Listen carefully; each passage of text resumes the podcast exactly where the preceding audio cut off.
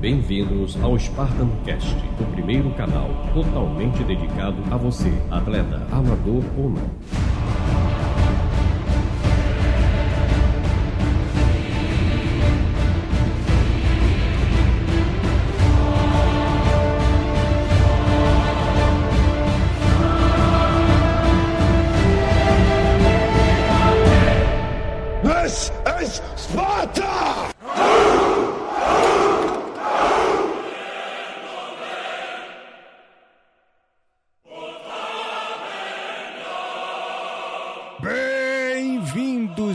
Espartanos e espartanas de todo o Brasil, a mais um episódio do seu, do meu, do nosso Spartan Cast. Atleta livre Gabriel Menezes falando, e hoje eu trouxe um tema muito diferente. Um tema que talvez a maior parte de vocês nunca nem tenha ouvido falar. Eu confesso que eu só comecei a conhecer um pouco sobre este tema quando eu conheci esse cara aqui que está comigo hoje nessa entrevista, nesse bate-papo especial com o nosso amigo Vitor Príncipe, que é o cientista de dados do Vasco da Gama, do time profissional.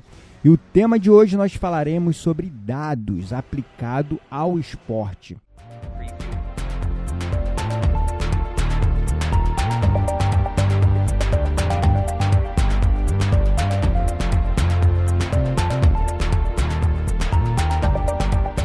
Tudo bem, Vitor? Tranquilo? Tudo bem, Gabriel? E aí, como que vão as coisas? Tudo ótimo. Esse tema é um tema que eu posso dizer talvez é novo aqui no Brasil, né, Vitor? Tô errado? Não, tá certo, Gabriel. É um tema relativamente novo e ainda poucas pessoas estão adaptadas e entendem do assunto, por assim dizer. Sim, eu confesso que eu só comecei a conhecer sobre o tema quando eu te conheci, que foi até no Powerhouse no ano passado, né, que é aquele evento do Flávio Augusto. Exatamente. E aí foi quando eu te conheci que a gente começou a trocar ideia, eu comecei a conhecer sobre o tema e eu vi que inclusive eu já tinha visto um filme sobre esse tema e não sabia que era, que é o Moneyball com Brad Pitt. Exato. É o início, né? É o início da gestão da informação, né? É o início do- da complexidade de dados dentro do esporte. Ah, pode-se dizer então que essa história desse filme é a história talvez do pioneiro desse tema no esporte? É, foram vários pioneiros, né? Mas é um dos pioneiros no mundo e talvez o, o pioneiro em ser bem aplicado. Uhum. Ah, vocês só falam. Falam lá, lá, lá, lá, lá, lá, como se fosse o mesmo de sempre. Mas não é. Estamos tentando resolver o problema. Não, vocês nem sequer estão olhando para o problema. Estamos bem conscientes do problema. Inclusive. Tá legal. Bom, qual é o problema? Olha, olha, Billy. Todos nós sabemos qual é o problema. Nós temos que Tá substituir. legal, o- mas qual é o problema? O problema é que temos que substituir três jogadores cruciais Não, e. qual é o problema? O mesmo de sempre. Temos que substituir esses caras com o que temos. Não, qual é o problema, Barry? Nós precisamos de três home runs, 120 RBIs e 40 duplos para O encaixar. problema que estamos tentando resolver é que existem times ricos e times pobres. Depois de 15 metros de porcaria, aí vem a gente. É um jogo bem injusto. Nós fomos desfalcados. Nós somos como doadores de órgãos para ricos. O Boston levou nossos rins, o Yankees levou nosso coração e vocês ficam aí, falando bobagens sobre corpos perfeitos, como se nós fôssemos vender jeans. Como se procurássemos um Fábio. Temos que pensar diferente. Nós somos o último filhote da cria. Vocês já viram o que acontece com o cachorro mais fraco? Ele morre. Billy, isso é muito comovente, mas acho que todos nós sabemos o que temos aqui. Temos muita experiência e sabedoria nesta sala. Você precisa ter um pouco de fé e nos deixar cuidar da substituição do Jambi. Me diz uma coisa, existe outro como o Diambi? Não exatamente. Não, não. Tá, e se existisse, nós poderíamos pagá-lo? Não. Ah, não. Não. Tá legal, então do que é que a gente tá falando aqui? Se a gente tentar agir como os Yankees aqui, vamos perder pros Yankees lá fora. Inclusive, caro espartano que está nos ouvindo, o Vitor vai lançar um livro chamado Dados FC, a gestão da informação aplicada ao futebol. A gente vai falar um pouco mais sobre esse livro mais na frente, mas fica ligado no post desse episódio que a gente tem um link para uma lista de espera, que esse livro vai ser lançado em maio. E, segundo Vitor, você tinha falado, já está lotada a lista de espera praticamente, né? Já, já. A lista de espera está com bastante procura, né? A gente vai dar um valor diferenciado para as pessoas que estão lá, mas aqui para os seus ouvintes a gente também está dando essa condição de, de conseguir entrar nessa lista e pegar com um preço diferenciado ainda esse livro. Ah, que bom. Então, caro espartano, espartana que possa se interessar sobre o tema desse podcast, que a gente vai falar bastante sobre ele. E então não perca tempo, vai lá nesse link e garanta já a cópia do seu livro. Então, Vitão, vamos então esclarecer para o nosso caro ouvinte o que seria esse dado, né, Big Data aplicado ao esporte. Vamos lá, vamos falar um pouquinho primeiro o que é dados, né? É, a gente pode definir dados como uma coleção de fatos, números, palavras, mensurações, observações, eventos. Esses, esses dados devem e têm que descrever coisas, né? E basicamente é isso. Tudo na vida é composto de dados, né? Então a gente tá, vive num mundo rodeado de dados e a gente precisa é, entender como que esses dados se comportam. No mundo do esporte, a gente precisa cada vez mais de dados para gerar informações. E você, a gente começou falando no episódio que a gestão de dados aqui no Brasil é algo bem novo. Inclusive, você está sendo o primeiro cientista de dados do Vasco da Gama, porque até então não havia uma gestão, é, digamos, eficaz desses dados, correto?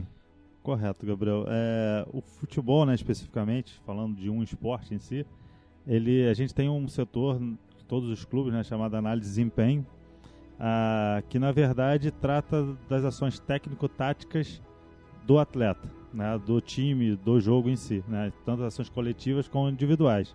E o Vasco está tá sendo um pioneiro nessa questão de trazer é, uma questão um pouco maior dentro desse, desse departamento, que é basicamente a gente tentar fazer um processo de integração de todas as áreas e realmente fazer uma análise de desempenho, não só olhando para as questões técnico-táticas, mas também trazendo lados da fisiologia, da biomecânica, da psicologia, Nossa. da nutrição. Então, sério, reunindo todos esses dados, inclusive psicologia, é, nutrição. Exatamente. Esse, esse é o desafio né, do gestor da informação e do cientista de dados é o desafio da gente correlacionar todos esses dados para que a gente consiga prevenir lesões, é, minimizar é, o risco da lesão. A gente tem precisa melhorar o desempenho do atleta. Então, assim, esse é o desafio. Uhum. É o desafio no futebol que já teve sucesso em outros esportes, né? Na NBA a gente vê muita tecnologia já inserida, né? NFL, ah, no rugby também já são esportes que já estão um pouquinho mais à frente. O beisebol que é inspirado nesse filme lá, o Moneyball, também, né? Sim, o beisebol também, é, principalmente com uma questão mais estatística, né? Mas uh, todo aquele modelo descrito no, no, no livro, na verdade, né? Uh, e que inspirou o filme, trata todo desse assunto e esse modelo é usado em praticamente, não sei mensurar se 100%, mas digamos que 99% dos times de beisebol americano usam esse modelo matemático para contratação e seleção dos seus atletas. Caramba, interessante. Então, só para tentar traduzir aqui para o cara ouvinte, e me corrija por favor, Vitor, se eu estiver errado. É, você reúne uma série de dados estatísticos, por exemplo, o lance do jogador, quantas conversões no esporte, ou quantos gols. Eu estou falando bem superficial, mas são todos os dados metrificados, até passes certos, passes errados, uma série de informações, inclusive essas que você mencionou agora, que me surpreendeu, como é, dados psicológicos, nutrição, a parte do desempenho do atleta dentro é, da fisiologia, inclusive dele, para em cima desses dados, você conseguir, através de modelos matemáticos, estatísticos, prever é, a posição que ele melhor se adaptaria, ou se ele pode ser escalado por um time XYZ, se ele combina com aporte tático tal, ou se esse cara vai se lesionar e como prevenir para ele não se lesionar? É, é, mais ou menos isso? É, não é mais ou menos, não. É exatamente isso. Ah, é. A gente só precisa entender um processo é, anterior, né? Que é a divisão dos tipos de dados, que a gente divide em dois tipos, estruturados e não estruturados. Hum. Né? Então, assim, a gente trabalha basicamente com dois tipos de dados sempre. Né? Então, aqueles dados estruturados são aqueles bem formatados, né, organizados em tabelas, que eles estão bem, bem definidos como se fosse uma planilha de Excel, linhas e colunas. Certo. E os dados não estruturados, aqueles que a gente está vivendo hoje, que é os e-mails, as imagens, as fotos, os documentos de texto. Então, assim, a gente, cada a rede social, né, também é, é bem importante, ainda mais quando a gente fala de atleta, ele está sempre na rede social postando, né? Então a gente tem que fazer uma investigação ali também, quando a gente principalmente fala de contratação de atleta. É, a gente tem que saber se aquele atleta, ah, por exemplo, é, fala coisas sobre coisas que são prejudiciais para a equipe e você tentando contratá-lo. Hum, né? Então a gente faz um trabalho um pouco investigativo também. Caramba, interessante. Até para poder ver aspectos, digamos, é, sociais e psicológicos desse cara. Sim, exatamente. E aí a gente tem que tomar cuidado também com os, os tipos de dados que a gente está trabalhando, né? Uhum. É, dados que possam ser extraídos de, de equipamentos, né, como o GPS, por exemplo, né? Todo atleta hoje de futebol tem um, um, um aparelhinho nas costas que todo mundo vê na televisão, que tem uma coisa diferente ali, né? Então aquele é um aparelho de GPS que dá algumas informações, né? Tipo velocidade, quantos quilômetros o atleta correu, As áreas de calor, né? Onde ele mais se movimentou dentro do Sim, é, campo. os, os mapas de cor, né? Que a gente traduz isso para a gente fazer essa leitura melhor Uhum. e dá a posição desse jogador no campo, né? As coordenadas de X e de Y para a gente plotar esse jogador num gráfico no campo. Né? Então, assim, é, isso são dados que saem dos- desses equipamentos, são mais tranquilos de ser trabalhados, que eles são dados estruturados. Mas quando a gente vai para uma rede social, pega o- a análise de sentimento daquele atleta que está escrevendo, por exemplo, numa rede social, aí são dados não estruturados. Então são trabalhos distintos, né? Que a gente tem que trabalhar de maneira cautelosa e com algoritmos específicos para cada caso. Então, assim, é um trabalho. é, não é um trabalho simples, mas também não é um trabalho tão complexo, né? Uhum. já que a gente convive com todo, todos esses mecanismos no dia a dia, né? Se você assiste Netflix, tá lá assistiu um filme é, e gostou desse filme, vai aparecer sugestões para você. Então esse é um algoritmo de sugestão que está dando para você. O Facebook, se você tá tá ali dentro navegando e procurando algumas coisas no seu computador, ele já está rastreando para você realmente aquilo que te interessa e te dando sugestões. Então, é, são mecanismos de inteligência artificial, né? algoritmos de aprendizado de máquinas modelos matemáticos, né, que fazem todo esse trabalho para gente, baseado nas nossas ações. Então, na verdade, a gente está no esporte a gente está tentando reproduzir esse mesmo mecanismo, que talvez seja mais fácil em outros negócios, um pouco mais difícil no esporte, mais difícil em uns esportes que outros, né? No futebol um pouco mais complexo, porque o jogo não, não tem tanta interrupção quanto o, futebol americano, na NFL, o basquete, o próprio beisebol. Uhum. Então a gente tem que exatamente entender e trabalhar da maneira melhor possível com, com cada tipo de dado. Interessante. Então quer dizer que é como se você tivesse os algoritmos, é como se fossem robôs que foram pré-programados, programações para analisar determinados dados, cruzar esses dados, mas você precisa do papel do cientista para interpretar isso tudo e também para definir esses algoritmos e esses cruzamentos de informação, não é isso? Exatamente. O, o cientista de dados ele é uma, é uma pessoa primordial nesse processo, né? Que a gente pode falar posteriormente só sobre ele, né? Uhum. Ah, mas basicamente é a pessoa responsável por tentar, né? Eu digo tentar porque é muito algoritmo é, é tentar ver o comportamento dele sobre o tipo de dado. A gente não vai, ah, não, esse algoritmo funciona, não, não é, não é assim que funciona. É, bom, vamos lá, esse, será que esse vai dar a resposta que eu quero? É, o- na verdade, que resposta ele vai dar, né? nem a resposta qualquer, mas é tentar compreender qual é o melhor algoritmo para cada situação, Hum. para cada tipo de dado, para não, não bagunçar, né? não, não fazer um, um processo de mineração que a gente chama, né? quando a gente vai trabalhar com esses dados. Né? Basicamente é, é ir lá e realmente fazer o que o minerador faz, né? Lá- vai lá na mina e, e vai esculpir pedrinha por pedrinha devagar, né? Para tentar tirar a esmeralda, né? Como tá na novela agora. Ah, então é É. como se fosse minerando esses dados. Exatamente. É, é exatamente isso. É minerar o dado e aí a partir da mineração que gera a informação. E essa informação a gente leva para o treinador, para a direção, para as pessoas de competência que vão trabalhar diretamente com o atleta. E a partir dessa informação gerar o conhecimento que essas pessoas precisam. Então é um trabalho, como, vou imaginar uma escadinha, né?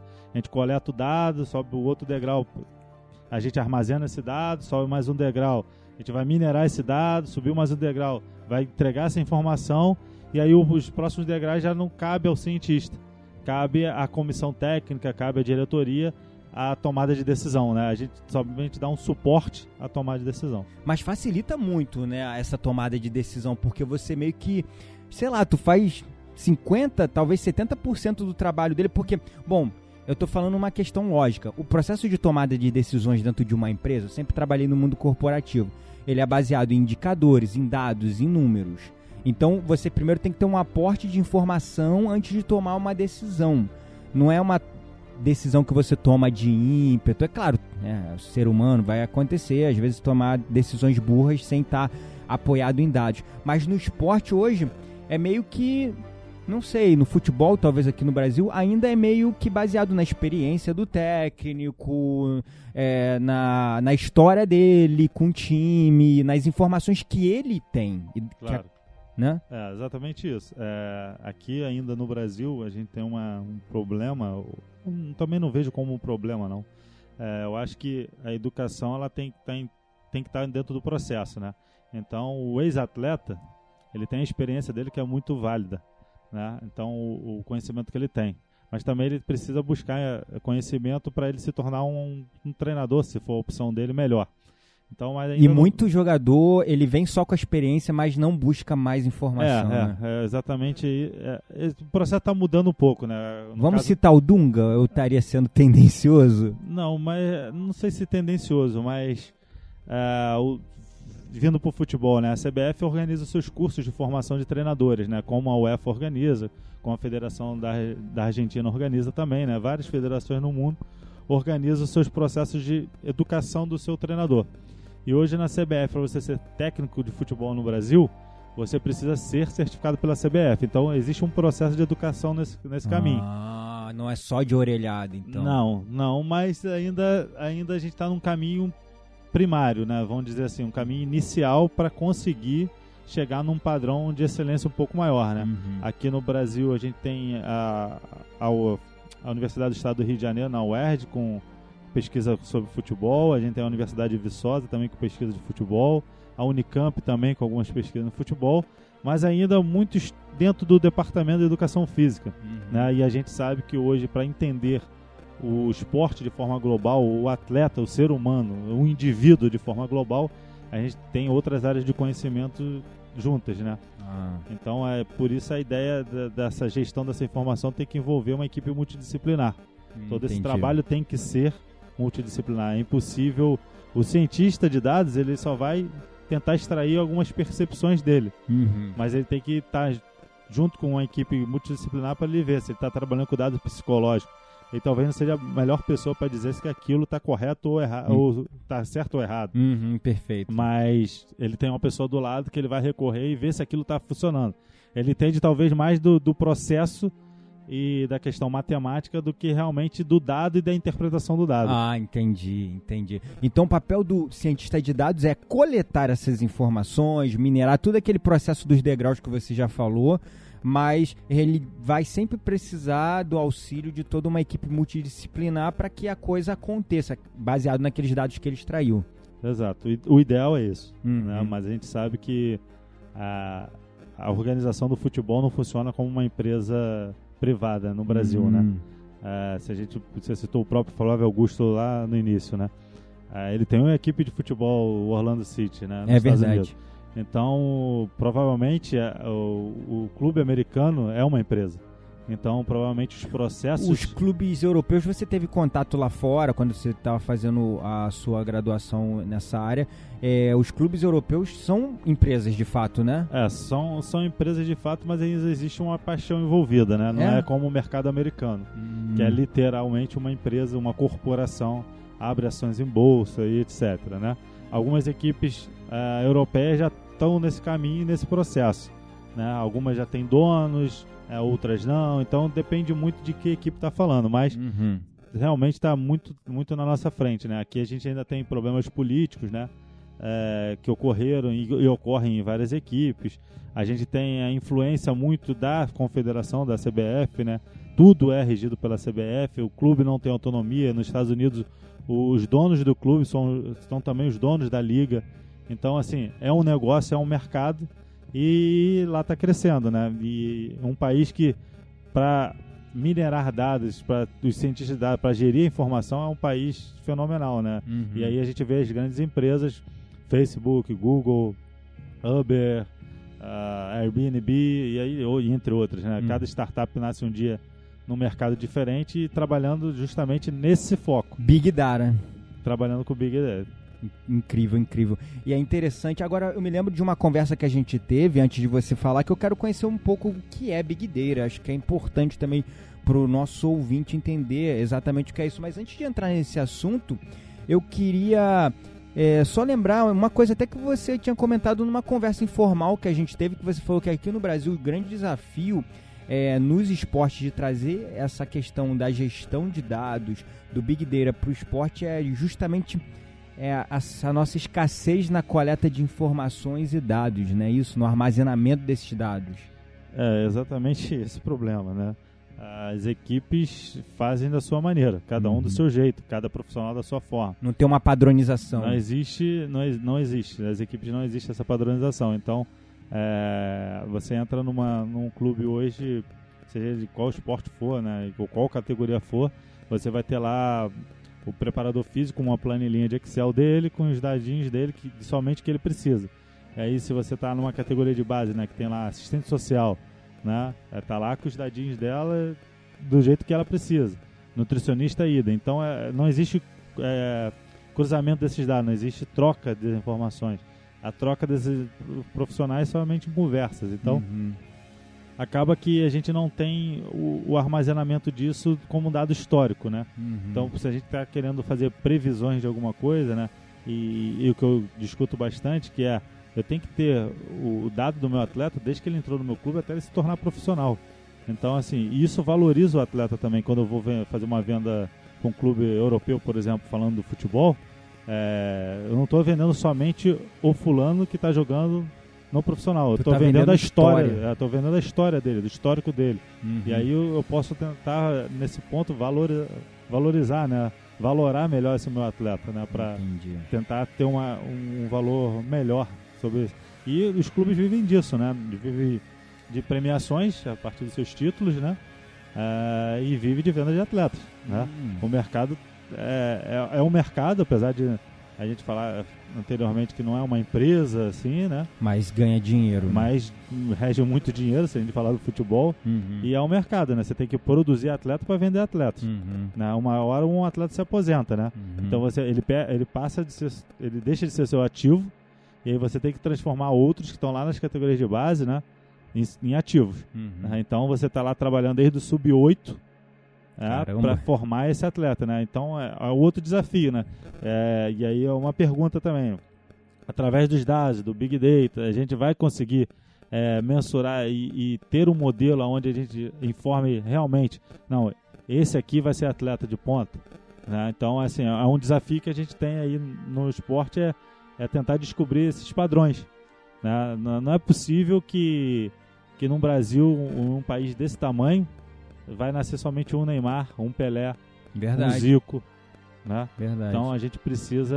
Se você conseguir prever, tu consegue fazer até um trabalho melhor com essa criança, esse jovem, depois esse adolescente, adulto, enfim, que vai pro profissional, né? É, eu acho que o, a gente prever, a gente tá longe ainda. É. Mas, mas eu acho que a gente trabalhando melhor é, baseado por dados, a gente vai conseguir um momento que a gente vai ter mais assertividade. Hum. E com mais assertividade, a gente vai conseguir um momento que a gente vai falar assim, não, esse, essa característica, esse padrão é um padrão com 90% de chance, né, 90%, a probabilidade de 90% de, de ser um atleta de, de alto nível. Uhum. Né, e aí vamos, vamos definir um pouco o atleta de alto nível, né? Então, são existe diferentes níveis de atletas profissionais. Uhum. Né? É, nem todos vão ser o Neymar, nem todos vão chegar a jogar uma Copa do Mundo, mas muitos deles podem dar uma vida melhor para suas famílias, podem ser cidadãos melhores, né? podem se tornar profissionais e ter rendimentos bem interessantes. Ou simplesmente ele é, pode ser uma, uma pessoa que foi um atleta, mas que no meio do processo de ser atleta ele viu que ele não, não era um grande atleta, mas ele se torna um grande cidadão. Né? Verdade. Então é uma coisa que a gente até debateu um tempo, né? Que é esse trabalho todo, a gente a gente está trabalhando com o ser humano, né?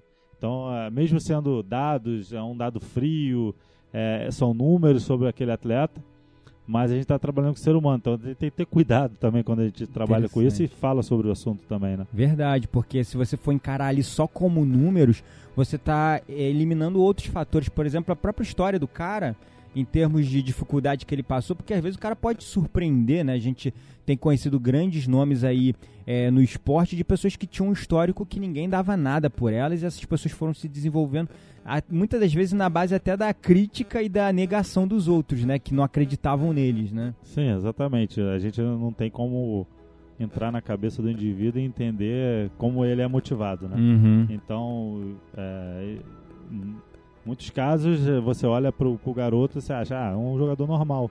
E às vezes, do, de um momento pro outro, ele se torna um grande profissional. Então, uhum. a gente não pode negar nada. Então, a, a, a, nossa dificuldade, né, a, nossa, a nossa investigação, né, uh, por isso que também o, o, nome é pertinente, né, é cientista, né? Uhum. É, que é questionar sempre, né? É, exatamente, é fazer perguntas sempre e a gente tentar buscar a melhor possível, uhum. né, a melhor resposta possível, mas o, o que a gente tem que ter sempre é dados, uhum. né, e quanto mais dados históricos a gente tiver, melhor. Perfeito. Então é isso que está a dificuldade hoje no esporte no Brasil é justamente nesse ponto. O nosso gargalo está aí. A gente tem que, hoje a gente tem que construir dados. Do zero, praticamente. É, praticamente. E se a gente falar do futebol, a gente basicamente tem atletas que ficam só seis meses na equipe. Ou Caramba. até menos, né? Uhum. A nossa janela de transferência é diferente da janela europeia, né? Uhum. Então, a gente tem jogadores que podem sair no meio do ano e jogadores que podem chegar no meio do ano. Uhum. Então, se esses jogadores não chegam com dados pra gente, né, que todas as equipes é, fazem do dado um sigilo, né, e, e, aí não sei se é tão sigilo assim o dado sobre o atleta. não sim, deveria ser, né? É, exatamente. E, e sim a, a, quem trabalha com esse dado, e, o grande segredo é, é quem trabalha com dado, não é, não é o dado em si. O dado em si é um número frio. Uhum. Mas quem trabalha com ele, quem, quem vai é, minerar, quem vai gerar informação, quem vai é, interpretar, esse é o diferencial. Entendi. A diferencial está nessa pessoa.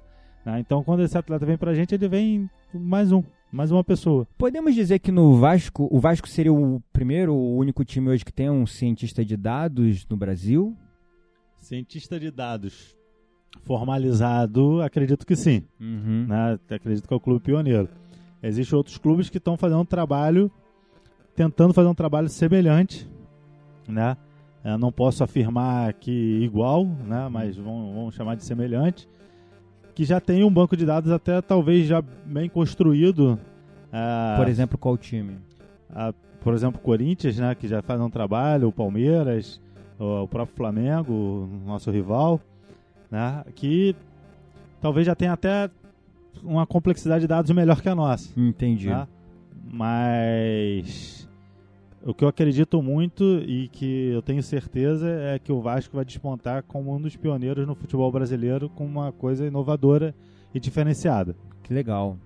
E você hoje está entrando com o desafio de implantar isso do zero lá no Vasco, né?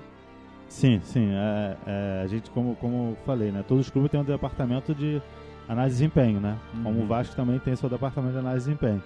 Então eu chego para somar nessa equipe, né? E aí não só olhar o desempenho com uma variável técnico-tática, e sim olhar o desempenho com um, um, outro viés, né? Trazendo modelos matemáticos e uma outra coisa também pela minha formação. Apesar de educação física, eu também tenho formação em matemática. Uhum. E eu finalizando o doutorado agora em gestão da informação. Então, é, a ideia é essa, é juntar todos os processos, né? Não vamos eliminar o processo qualitativo em cima Uhum. do atleta, mas também vamos melhorar o processo quantitativo. Perfeito, interessante. E qual está sendo o seu maior desafio nesse momento, é, lá no, nesse início, lá no Vasco da Gama?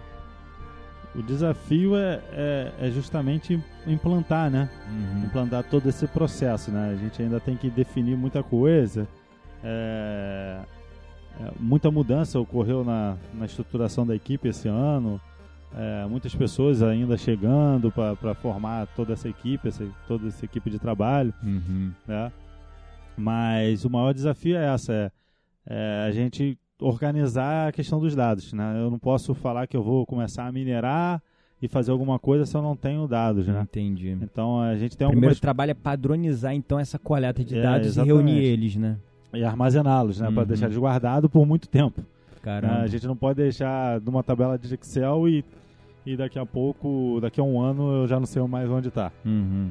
Tem que ter um banco de dados bem estruturado para isso. Uhum. né? E eh, hoje a gente basicamente tem algumas plataformas também que que ajudam nesse processo, né? Uhum. Não só algumas plataformas com alguns dispositivos, né? O próprio GPS que eu já comentei, né? Uhum. Com a questão do, do controle de, de carga, a gente tem um rastreamento por câmera também.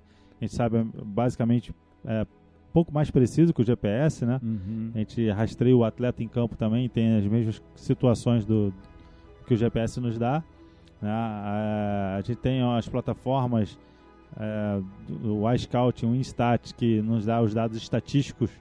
né? Todas as ações, né, nem dados estatísticos, né? mais que isso, é, são ações técnicas e até ó, vídeos onde a gente consegue extrair informações de atletas do mundo todo. Interessante. É esses dados que a gente vê, por exemplo, no jogo, quando a gente está assistindo um jogo na televisão, aí tá lá falando tantos passes certos, tantos passes errados. Então, exatamente. Algumas empresas dessas, tanto o iScout, o Instat, a Opta, a Stat, que é a antiga Prozone, são empresas que fornecem dados sobre o esporte, né, a- algumas em tempo real, outras não, né, depende de cada filosofia de cada empresa, que fornece até para a mídia é, poder passar todas essas informações durante os jogos. Né? Por exemplo, uma Globo da Vida contrata uma empresa dessa para pegar Sim. aqueles dados estatísticos lá? Sim, exatamente. Ah, olha só que interessante. Olha como é que eu era leigo no assunto, porque pra mim era a própria emissora coletando os dados lá, o jornalista contando no dedo. Não, não- não- muitas vezes não dá para contar tanto Não, no dedo não assim.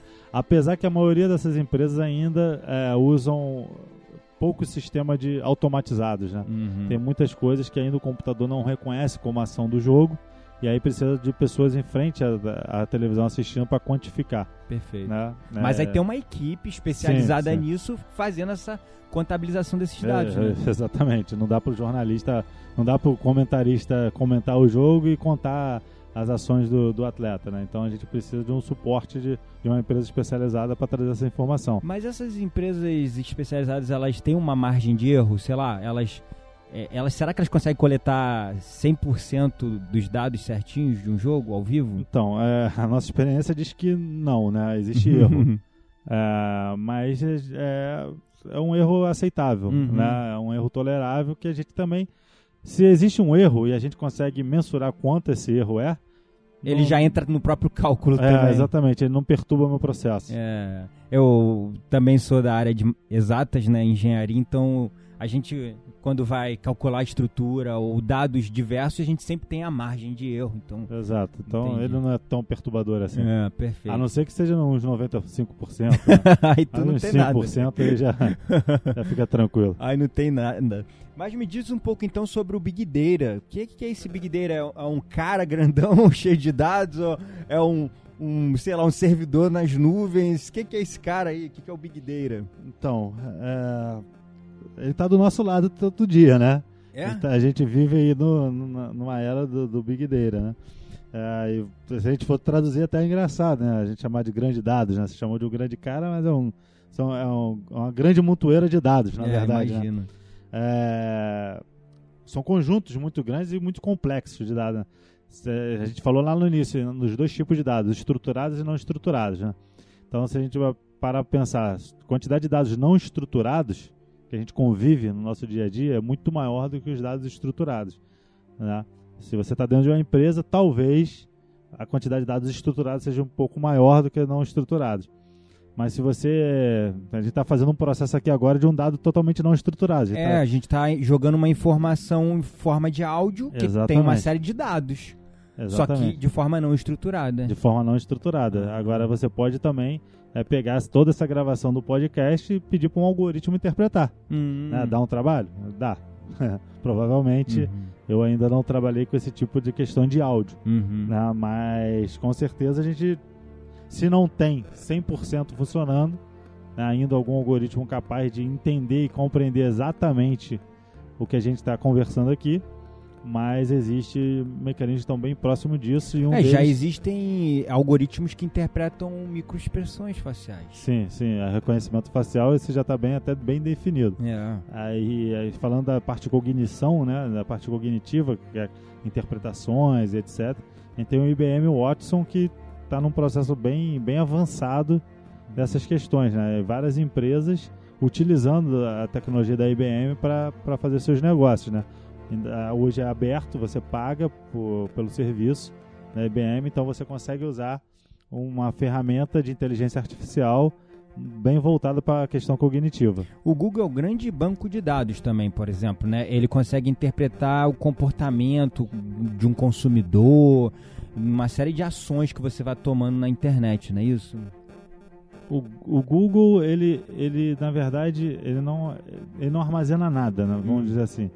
Ele, ele é um grande buscador. Certo. Ele sabe exatamente onde está cada coisa, né? Em, em- nos seus milhares de bancos de dados que cada um tem espalhado pelo mundo. E ele sabe apresentar da forma exatamente melhor possível para você, usuário. Hum, ele Né? interpreta então esses É, dados. ele é basicamente o interpretador. Hum, né? entendi. Então, mediante é justamente o que você falou, a, a- como que a gente se comporta no mundo virtual, É. né? como que eu escrevo. Então, quando você escreve uma palavra lá no buscador do Google, você vê que ele te dá algumas opções. Uhum. Opções que são maior frequência de pessoas que também escreveram sobre aquele assunto. Então, provavelmente você também vai gostar daqueles assuntos. E tem uma coisa que eu já confirmei, porque eu me assustava, mas eu já consegui confirmar. É, geralmente acontecia assim, eu falava alguma coisa, aí eu ia mexer no Google para procurar aquela coisa, já aparecia nas recomendações aquele negócio que eu tava falando com alguém perto do telefone. Então, E aí eu comecei a perceber, eu falei, não, não é possível, isso é só coincidência. Começou a acontecer com muita frequência. Aí eu fui pesquisar. E de fato, o teu celular consegue captar informações em forma de áudio e já, come, e já consegue jogar isso pro Google de maneira a ele interpretar e já entender que, por exemplo, ele pode jogar um anúncio para você sobre um determinado assunto, é, etc. Exatamente. O teu, teu celular ainda não, não disse que tá na hora de você ir dormir, não? Não, ainda não. Então, calma que ele vai dizer que normalmente você dorme naquele horário, ele vai mandar você dormir. Ele Caraca, tá próximo. tá feio o negócio. É, aí existem as questões, né, que é a teoria da conspiração normalmente diz é, bom, vamos vamos vamos entrar numa questão aonde é é ético ou não ético, né? É, eu tô permitindo isso ou não tô, né? Uhum. Eu permito. Então, assim, eu já eu trabalho com tecnologia, então assim, eu tenho que aceitar a tecnologia também que me cerca, Isso. né? Mas o meu celular manda eu dormir, o meu celular diz que eu tô chegando em casa, Uhum. meu celular diz que normalmente aquele horário que eu vou para casa, é, o trânsito tá, tá de um jeito ou de outro, porque eu tenho ido muito por aquele caminho, então ele já interpreta. Eu falo do lado do celular, aparece propaganda no Facebook, no Instagram, no Google, etc. Então, assim, já teve aquele movimento, todo mundo tapar a câmerazinha pro Mark Zuckerberg não tá te vendo, né? É. Então te, te rolou essa corrente aí pela internet. Então, assim, tanto a tua imagem quanto o áudio podem ser captadas, Uhum. né? E as empresas usam isso em benefício próprio. Isso. Agora, Se é Se ético, é ético ou não, não, é uma discussão que está tendo hoje e está em voga.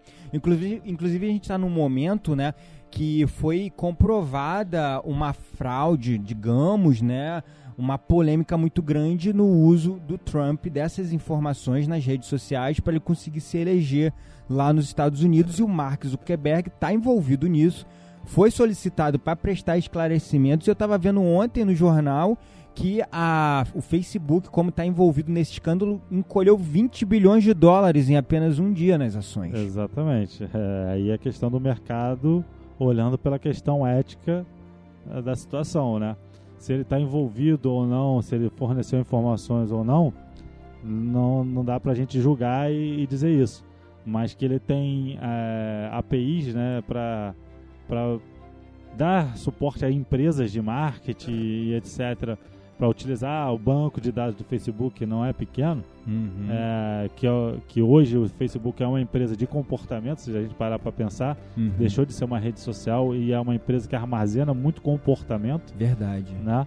É, ela, ela lida com pessoas o dia inteiro e as pessoas tem uma, um, um determinado comportamento dentro dessa rede social. Perfeito. Então ela é uma empresa de comportamento. Então ela também vende comportamentos.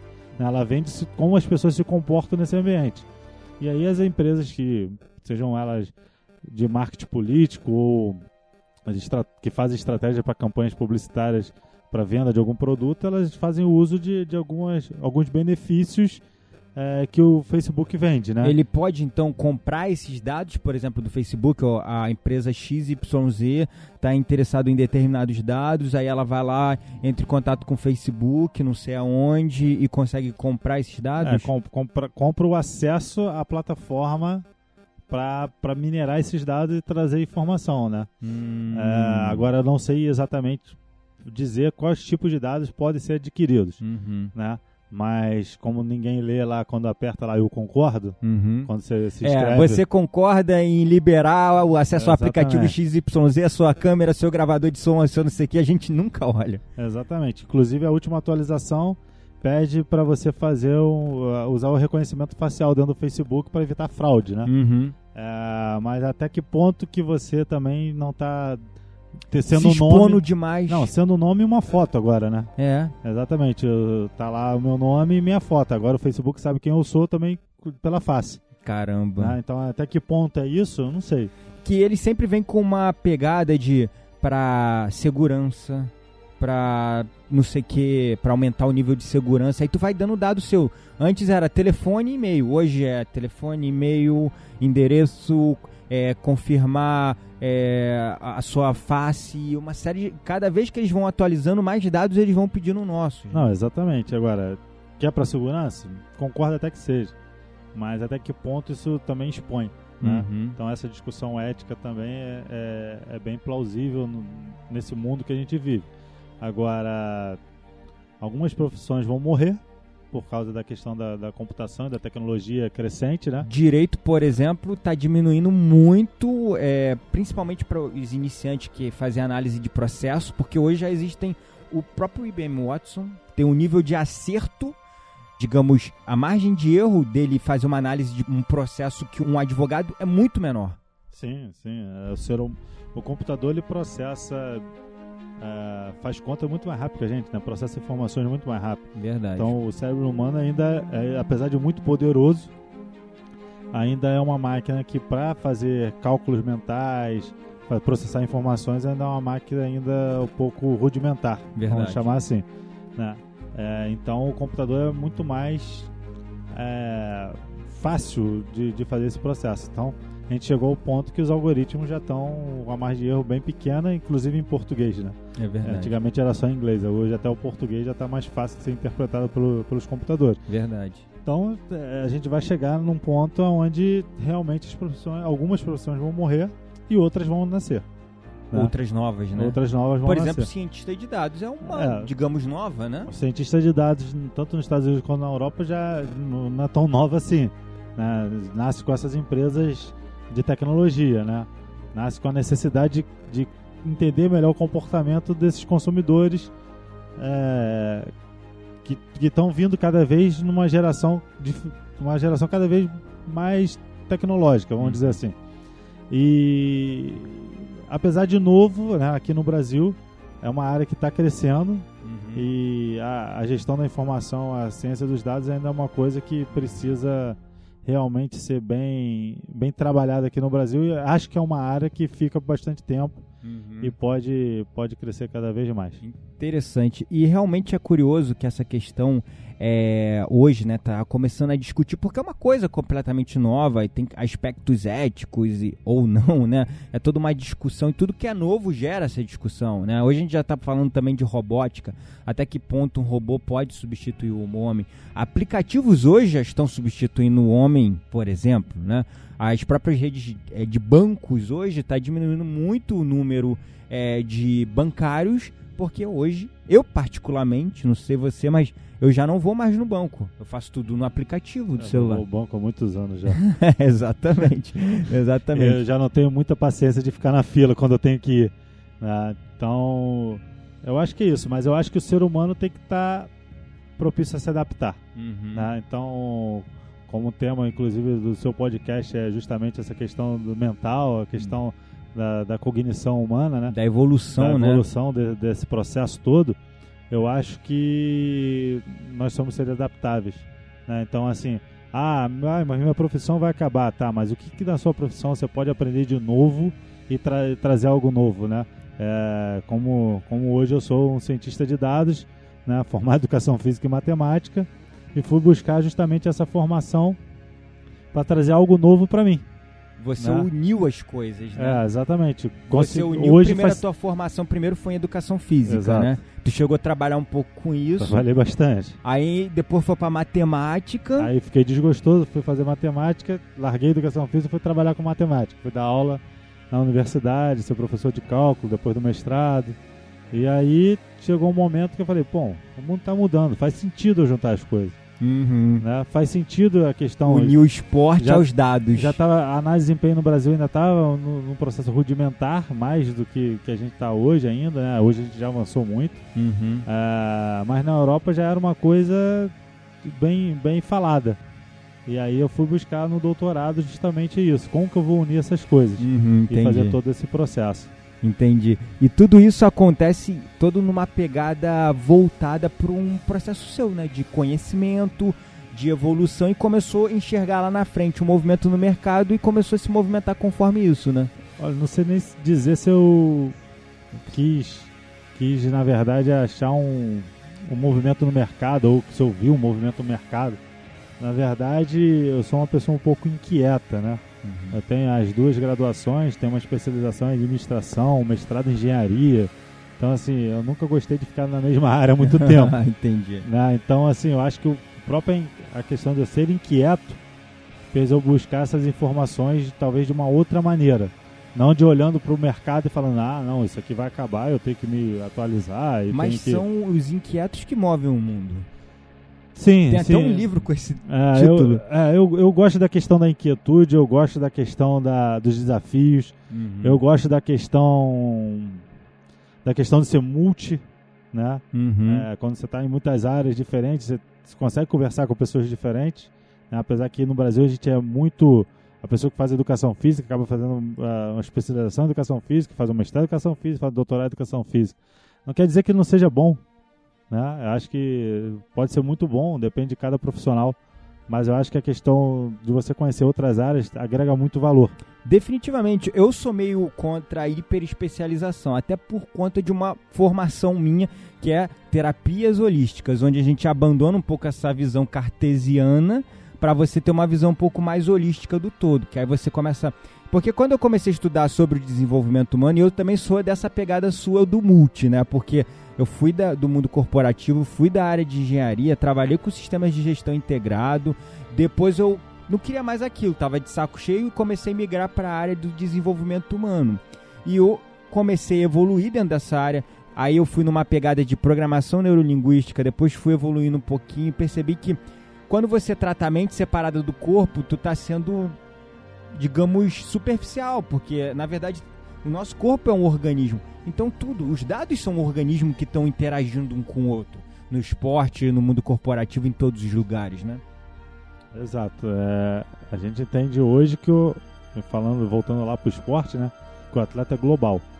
né? Então a gente não consegue separar a cabeça dele do, do que ele tem que fazer dentro do campo, né? E nem do comportamento dele fora do campo, porque você Exato. falou que analisa dados nas redes sociais do cara, por É, exemplo. exatamente. Então, assim, até que ponto cada jogador responde, influencia isso ou não, é, são, são perguntas que a gente ainda tem para responder. Uhum. Né?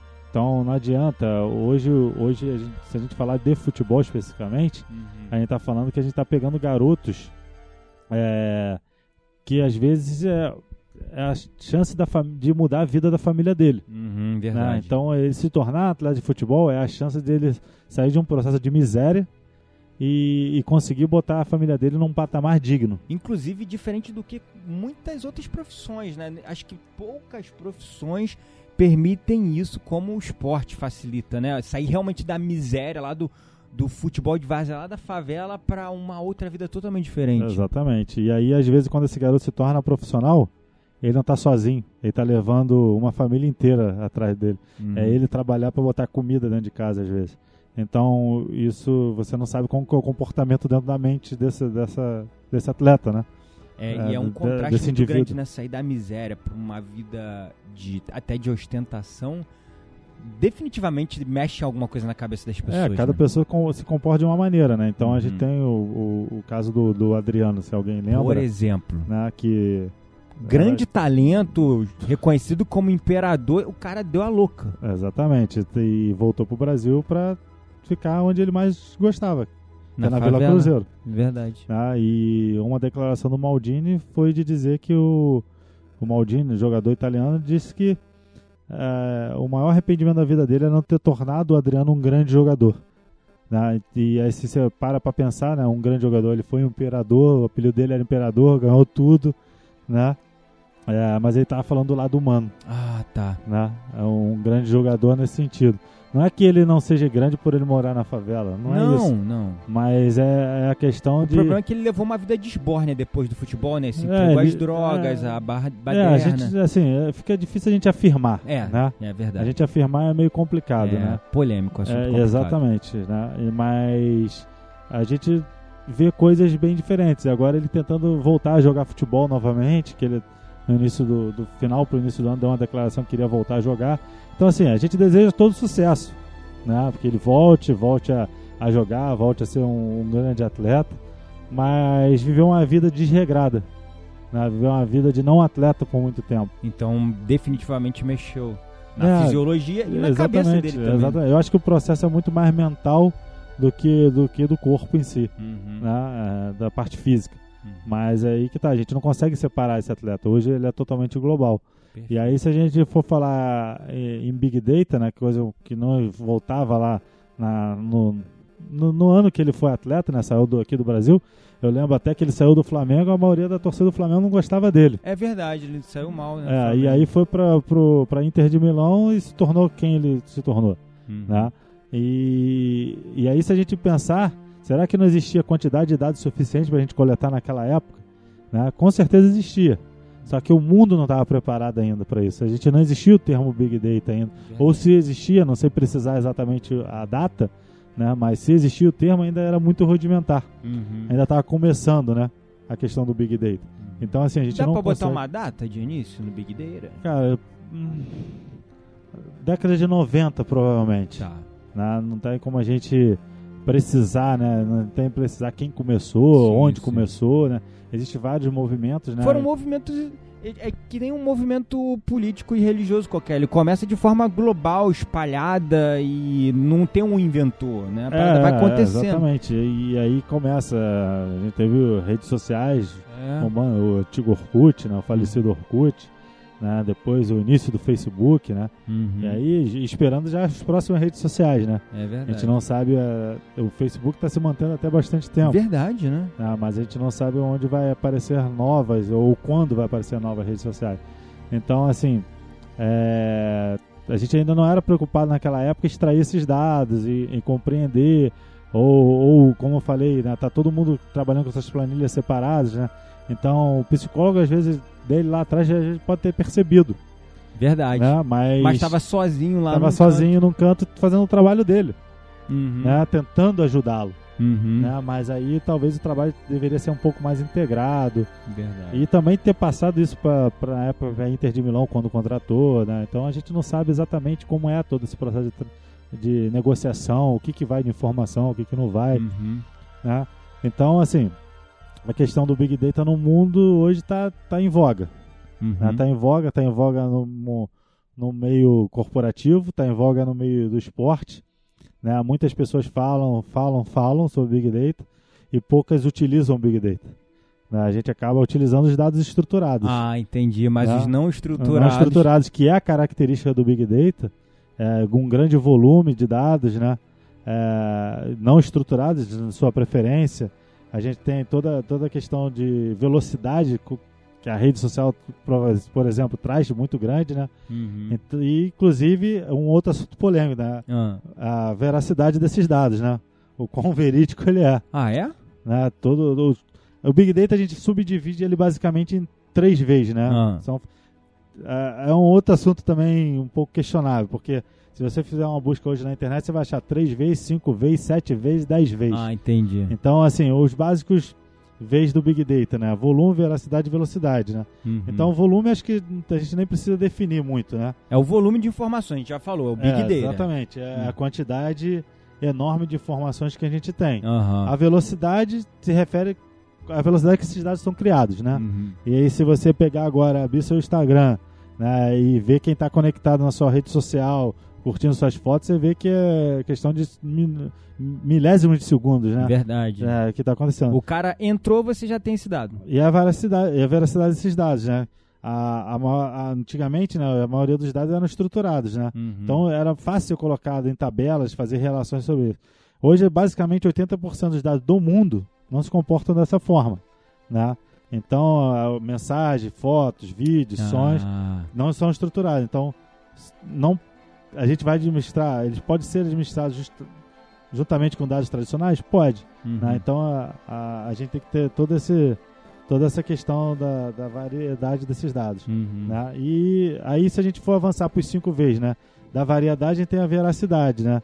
É, desses dados, né? É, A gente, por exemplo, se a gente pegar o Twitter, a gente não controla cada hashtag do Twitter, Verdade. né? Da notícia falsa e etc. Mas a gente tem que trazer, é, com esse grande volume de dados, a gente tem que compensar essas informações incorretas. Então a questão do Big Data também tem que tomar cuidado com, essa- com esses assuntos. Uhum. Se a gente avançar um pouquinho mais, né, a gente falou de quatro vezes, é a questão do, do valor, Uhum. né, que seria um quinto V do, do Big Data. Né? Uhum. É, se a gente pensar em cinco, né, é, a gente tem que transformar essa questão numa questão que pode gerar valor. Hum, ou Né, seja, Big- um dado extraído que gere uma decisão, gere um valor, gere, enfim. Exatamente. A, a questão. ah, os três vezes são os principais, né? Volume, velocidade e variedade são os principais. Uhum. A gente avança por cinco para veracidade e valor, Uhum. né? Porque hoje o con- o contexto é gerar valor. Então, no esporte, por exemplo, É gente- geração de valor. a né? gente está gerando valor. A gente quer performar melhor o atleta, Uhum. né? Melhorar o desempenho dele. Então, a gente está gerando um valor. Uhum. Um, um valor para o ativo do clube, que é o atleta, e um valor também para o clube, né? Que é a busca por títulos, etc. Uhum. né? Então, assim, é, a questão da informação, hoje eu vejo ela como um poder. né? Sim, A definitivamente. Gente, ela é um poder, né? É.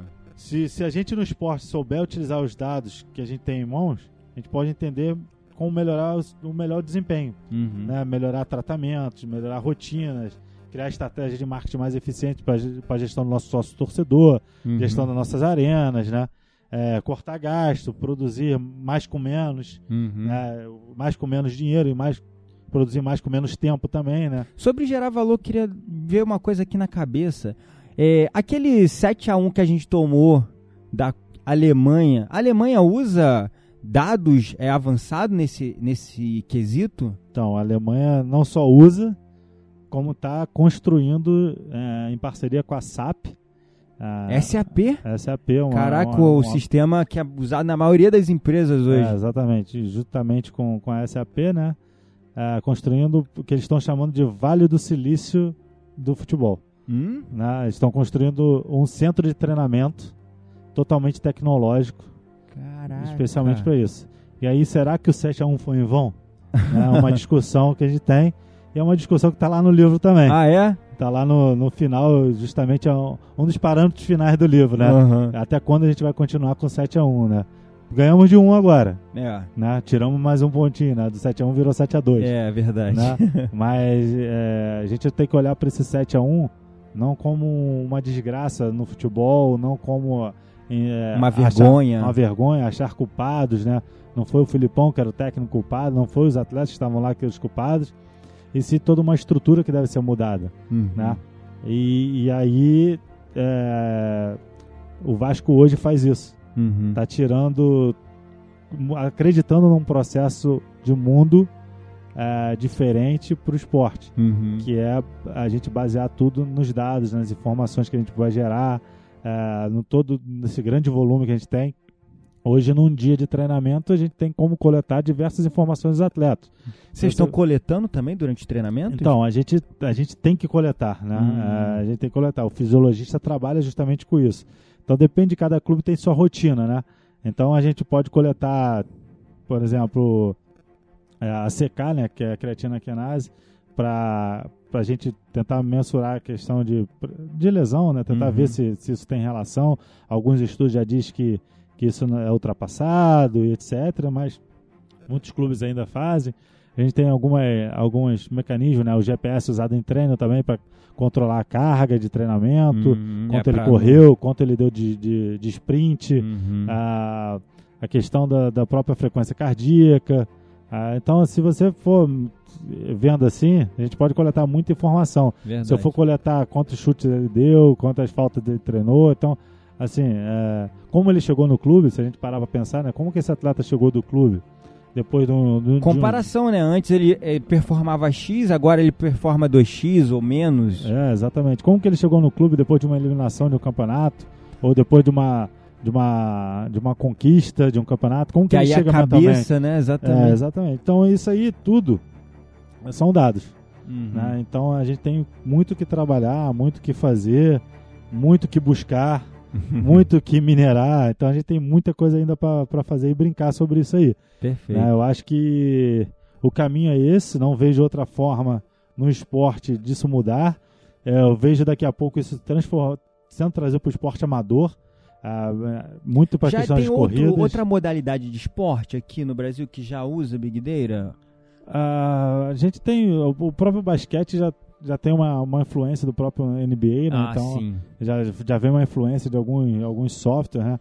A gente tem alguns softwares que é, também é, prestam serviço para o futebol, mas também são usados no em outros esportes, né? O vôlei, talvez? É, o, o vôlei é um, é um esporte que tá, principalmente o Bernardinho utiliza muito, né? Ele sempre fala Hum, e já tive a oportunidade de, de ouvir palestra dele ele falar assim é, que ele sempre está com uma equipe muito competente né? então existe estatística muito forte no vôlei também então eu- acho que isso ainda vai chegar no esporte amador forte também interessante. né? a Como? questão do, da questão principalmente a questão da corrida né a gente utilizar o GPS em atletas de corrida para a gente fazer o controle das cargas de treino Hum, a gente começar a coletar essas informações e começar a tentar minerar essas informações para entregar um treino melhor hum, então, eu acho que, acho que a educação física tem muito a avançar ainda também nesse com sentido. isso. Também nesse sentido. A gente ainda é um mero reprodutor de, de ações que a gente vem aprendendo na faculdade ao longo do tempo, mas que muitas pessoas estão saindo fora dessa. estão virando pessoas fora da curva e buscando alternativas para a gente trabalhar melhor. É porque quando você sai da faculdade só reproduzindo essas informações e ah, o treinamento que funciona é esse, e continua. Mas não questiona se aquilo está realmente melhorando o desempenho do cara, não tem informações para fomentar aquele questionamento, não vai haver evolução no esporte, né? Exatamente. Mas a gente ainda, a gente ainda entra na universidade muito cru, né? É. A gente ainda é muito novo para tomar a decisão de que curso eu quero fazer. Uhum. né? Então, assim, eu fui, por exemplo, vou dar, vou dar meu próprio exemplo. Uhum. Eu prestei vestibular para engenharia química, Uhum. né? E só que eu era atleta de handball. Certo. E aí passei meu o ano do meu, vestibular foi atrasado, né? Muita greve, então atrasou tudo. Então eu estava em março prestando prova de vestibular Caramba. né? E aí chegou um ponto que eu falei, ah, beleza, vou fazer, vou começar a entrar numa universidade particular, porque na época o meu vestibular eu botei só para entrar no segundo semestre. E aí eu falei, ah, vou começar a engenharia na universidade particular, como a engenharia tem ciclo básico. E aí depois de eu passando eu transfiro. E aí entrei na época na Veiga de Almeida, engenharia de produção. E aí eu, eu lembro até hoje, o trote da engenharia de produção era um trote junto, junto com, com a escola de moda. Uhum. Né? Então engenharia só tinha homem, moda só tinha mulher. Uhum. E quem dava o trote era o pessoal do Grêmio. O presidente do Grêmio, ele era atleta de handball também e me conhecia do esporte. Uhum. E aí eu comecei a jogar handball pela faculdade. Uhum. E aí eu tô em dois, três meses, dois meses, se eu não me engano, tomei a decisão, pô, se eu já tô na universidade de engenharia querendo mais jogar handball do que estudar engenharia, pra que que eu vou, vou fazer engenharia, né? Verdade. E aí eu acabei fazendo, largando tudo, larguei vestibular, larguei tudo e fui fazer educação física. Depois de fazer educação física, eu vi que me faltavam algumas coisas, né? Uhum. Ah, tive um, um- apesar de gostar muito da profissão, ser uma profissão muito gostosa de você fazer o curso Uhum. e de você trabalhar, ainda um pouco valorizada. E aí eu acabei fazendo matemática. Uhum. Né? Meu pai é matemático, eu acabei fazendo matemática. Pela matemática, acabei no mestrado em engenharia. Uhum. Né? pela educação física, eu fui tomando gosto pela parte da administração esportiva. E aí fui fazer uma pós em administração de empresa, porque se eu fizesse uma pós, pós em administração esportiva, eu já tinha ouvido tudo aquilo Uhum. no- nos cursos da educação física. E aí cada curso que eu fiz de graduação diferente me deu uma abertura diferente de mercado. E te somou. E somou. E aí lá na frente eu falei, bom, agora eu tenho que escolher exatamente um doutorado naquilo que eu quero fazer. Uhum. Então, o doutorado naquilo que eu quero fazer é um doutorado que eu consiga unir tudo. E aí eu Legal. descobri a gestão da informação e fui fazer. E agora também, assim, no mesmo dia que, que eu fui é, agraciado, vamos dizer assim, é, é, e chamado pelo Vasco da Gama para trabalhar, eu também passei no mestrado em Educação Física na UERJ. né? Então eu tô com uma dupla missão de fazer um novo mestrado, porque aqui no Brasil a gente ainda tem uma dificuldade. Para eu poder lecionar, na, como eu já lecionei na engenharia, para eu poder lecionar na educação E física, trazer essa informação dos dados para os educadores físicos, você tem que fazer um mestrado na educação é, eu tenho que ter aderência que eles chamam. Uhum. Né? E o curso o mestrado em engenharia não dá aderência para lecionar na educação física. Entendi. Então eu tive que não é dar um passo atrás, né? Não vejo dessa maneira, né? Vai é me agregar vai muito, agregar, né? vai me agregar muito valor, né? E conhecimento. É, e aí é, é é um novo desafio, né? Legal, É um desafio que eu não estava não tava trabalhando e foi o desafio que eu estava tava buscando. Mas é um desafio que chegou junto com o desafio também do Vasco de montar todo esse, todo esse aparato da gestão, da, gestão da informação. Uhum. né? E a gente tentando trazer o máximo de tecnologia para dentro para a gente também trabalhar com esses dados. E Perfeito. está sendo um processo bem interessante, bem, bem desgastante no início, né? Que demanda bastante tempo, mas é um processo que está dando muita satisfação em fazer. Que legal, muito bom. E sobre esse livro que você vai estar lançando em maio, né? É, pra gente encerrar esse episódio que ficou sensacional, com muita informação aí, muitos dados não estruturados, inclusive. É, fala um pouco. fala um pouco aí do livro, quando é que você vai estar lançando. A gente vai deixar o link para essa lista de espera, né? Que você falou que já tá, já tá é, bastante procura do livro, né? É, exatamente. Então vamos lá. O livro Dados FC, né, a gestão da informação no futebol, é uma ideia e basicamente uma compilação da- das coisas que eu vivi no doutorado. Uhum. tá? Então eu toquei, a minha ideia sempre foi trazer para o mercado brasileiro é, uma coisa nova e diferente que está me agregando valor, né? agregando valor pessoal e eu quero também agregar valor com as pessoas e discutir esse assunto com as pessoas. né? O livro conta um pouquinho da questão ah, do, do tipo de do que são dados, a questão do armazenamento, do big data, da- cloud computing, também da armazenamento na nuvem, né? É, fala um pouquinho da questão da mineração. A gente não entra em modelos matemáticos, então não fique preocupado quem não é da área de matemática, Uhum, né? Mas a gente entra um pouquinho de programação Uhum. simples para também mostrar que a gente pode avançar nisso, né? Não é um bicho de sete cabeças. Não é um bicho de sete cabeças, é um livro introdutório ainda sobre o assunto. Uhum, né? A gente ainda pode evoluir muito. Pra quem é leigo no assunto, ele é perfeito, então. Pra quem é leigo e quem, e quem também tem conhecimento no assunto, acho que vai agradar. Legal. né? É um livro que foi pensado justamente para essa, pra essas situações. Uhum. né? É, O prefácio do livro é escrito pelo professor Altamiro Botino, que é o coordenador científico do São Paulo Futebol Clube. A orelha do livro é escrita pelo professor Oswaldo de Oliveira, técnico de futebol, campeão mundial pelo Corinthians. Legal. Então a gente tem duas pessoas é, bem renomadas no mercado do futebol, é, dando seu depoimento no, no livro, que ficou bem legal.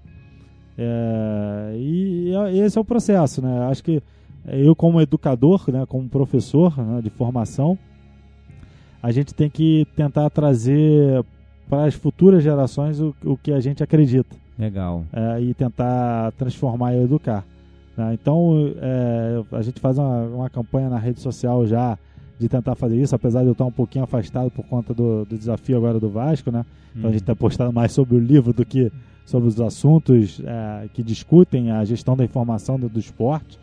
Mas o livro, o livro é isso, é, é- é justamente tentar dar um despertar e um acordar para esse novo olhar no esporte. Dá uma chacoalhada no É, pessoal. é, exatamente. É, é mostrar que tem algo novo. E por isso você chega no final falando 7x1, né? Pra É, doer é, nos brios um é, pouquinho. Exatamente. E a gente vai um pouquinho mais ainda. A gente não, não para na, na transforma, na mineração, né?